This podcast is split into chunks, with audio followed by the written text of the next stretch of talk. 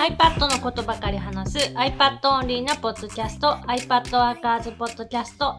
今日はついに働く iPad が発売されたよっていう話をします。おめでとうございます。ありがとうございます。あの、最初は5月の発売予定だったやつが、ここまで100日以上先になって、ようやくですね。そうなんですよ。5月にもうその Amazon とかでは購入、予約購入ができる状態にまでなってたにもかかわらず、まあ、いろんなことがあったんですよね。いろんなことがあって、えっ、と、9月の13日にようやくこう書店とか、あとはまあ通販でも購入できるようになりました。まあ、いろんなこととかは iPad トークなんて名前だったっけ？ミートアップなので iPad ワーカーズのメンバーにはちょこっと話してたりはする。だけれども、まあ、そのいろいろあって、ようやく発売になって、今のところ、俺の見ている範囲で、まあ、知り合いレベルなんだけれども、なんか読んだよとか良かったよみたいな感想をいただけているのではないかなっていう感想なんですが。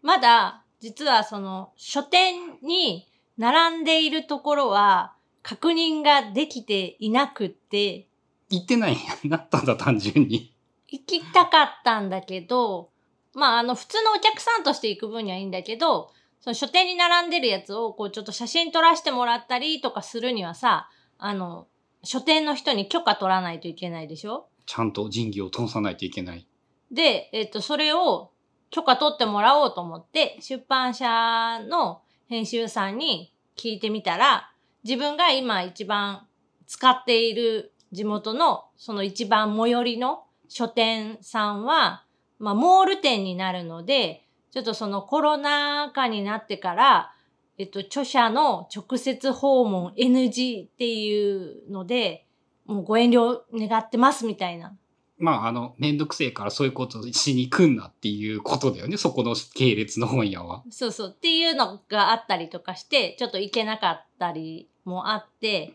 で、まだちょっと行けてないんだけど、まあ、近々、その、行こうかなと、その、ただのお客さんとして、別の本行こ。うかなと思ってる。うん。ある程度規模が大きいところだと、なんか3冊ぐらい入れてくれているって言っとったっけ？大体。だいたい3冊ぐらい配本されているところがあって、で、1冊だけ入っている本屋さんとかはもっといっぱいあります、みたいな。多分、大手ショッピングモールにある本屋さんぐらいの規模だと3冊ぐらい入ってそうななんかイメージはあったかな？だから、直接書店に行っても、あの、買えると思います。多分。多分。見てないけど。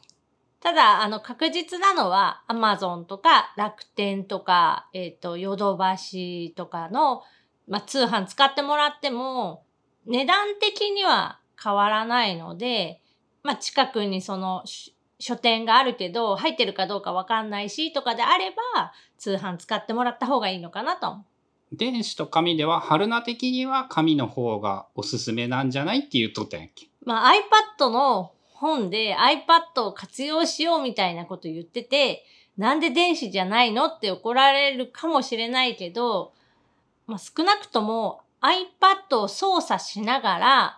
えー iPad の本を読むなら、紙の本の方が断然いいと思います。iPhone で読むには、その本はちょっと辛いよね。ちっちゃくなってしまって。えっ、と、そうね。まあ、無理ではないけど、固定レイアウトっていう、もう決まった形この紙の紙面と同じものが電子のところでも見れるっていうシステムなので、ちょっと iPhone の画面では厳しいかもしれない。あの、プロマックスとかならギリギリ許容できる。でもあんまおすすめはしないぐらいやんな。まあ、あの、せめて iPad mini ぐらいは欲しいかなぐらいやから、まあ、プロマックスならギギリいけるかもしれんけどぐらいの、そんな感じかな。現実のサイズで言うと iPad mini よりわずかに大きい。現実のサイズはそうね、A5 かな ?A5 版っていう A4 の紙を半分にちょうど折ったサイズの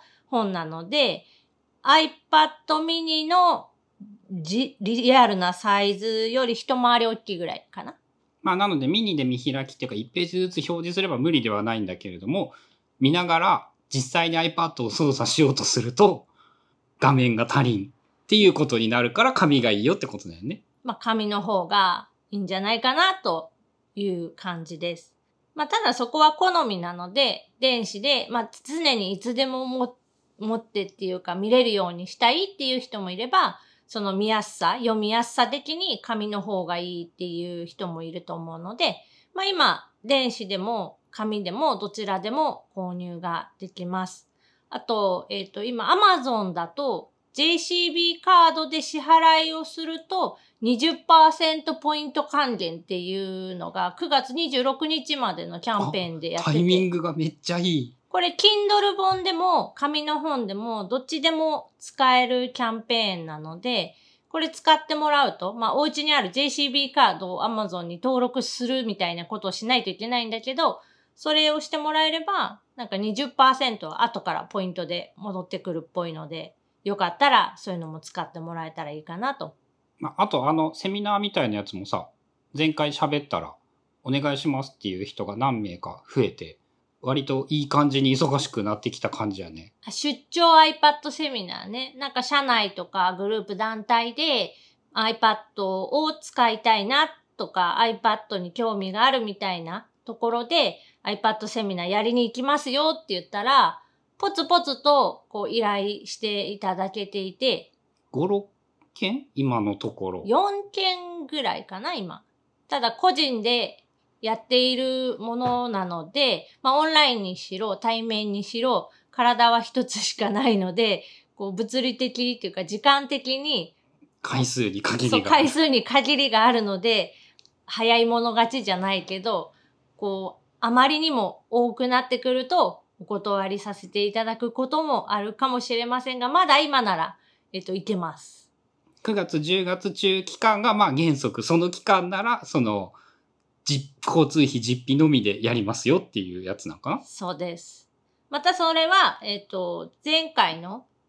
ポッドキャストとかニュースレターに詳細が載っているので、そちらを確認してもらえたら嬉しいです。で、えっ、と、今回、そのお知らせというか、この働く iPad の紙の本が9月13日に発売になって、で、17日の土曜日9時半から YouTube ライブを使って、この働く iPad 発売記念の iPad セミナーっていうのを開催しようと思ってます。わずか数日後。そう、あさって、これが公開される日から数日後に。それは内容はどういうことをやるってことなん？まあ、この働く iPad を買ってくれた人はもちろん、これ気になってんだけど、なんかどんなこと書いてあるのかなっていう人に向けて、えっと、こういうことを書いてますよっていうのがわかるような、えっと、セミナーにしようと思っているのと、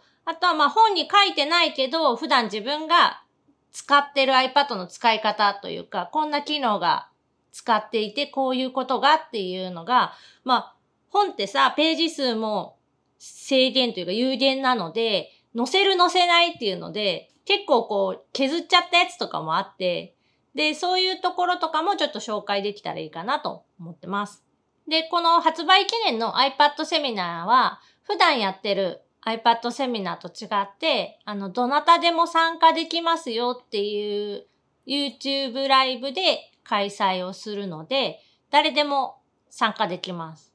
スーパーチャットは誰でも送れる。そのさ、スーパーチャットやったことなくってさ、なんかできんのか知らないんだけど、俺ももらったことも送ったこともなくてやり方とかわからん。まあそれは17日にやってみましょうっていう感じかな。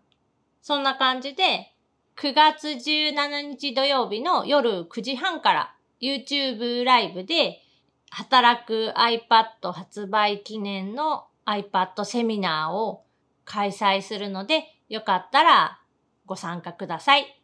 60分？一応1時間なんですけど、いつもやってる iPad セミナーがなんだかんだその、そこから1時間でまあ話すことは終わって、そこからなんか質問があったら、それに回答したりとかはしてるから、その本編というか、メインのセッションは1時間で終わる予定なんだけど、その後は雰囲気で伸びる可能性もありますっていう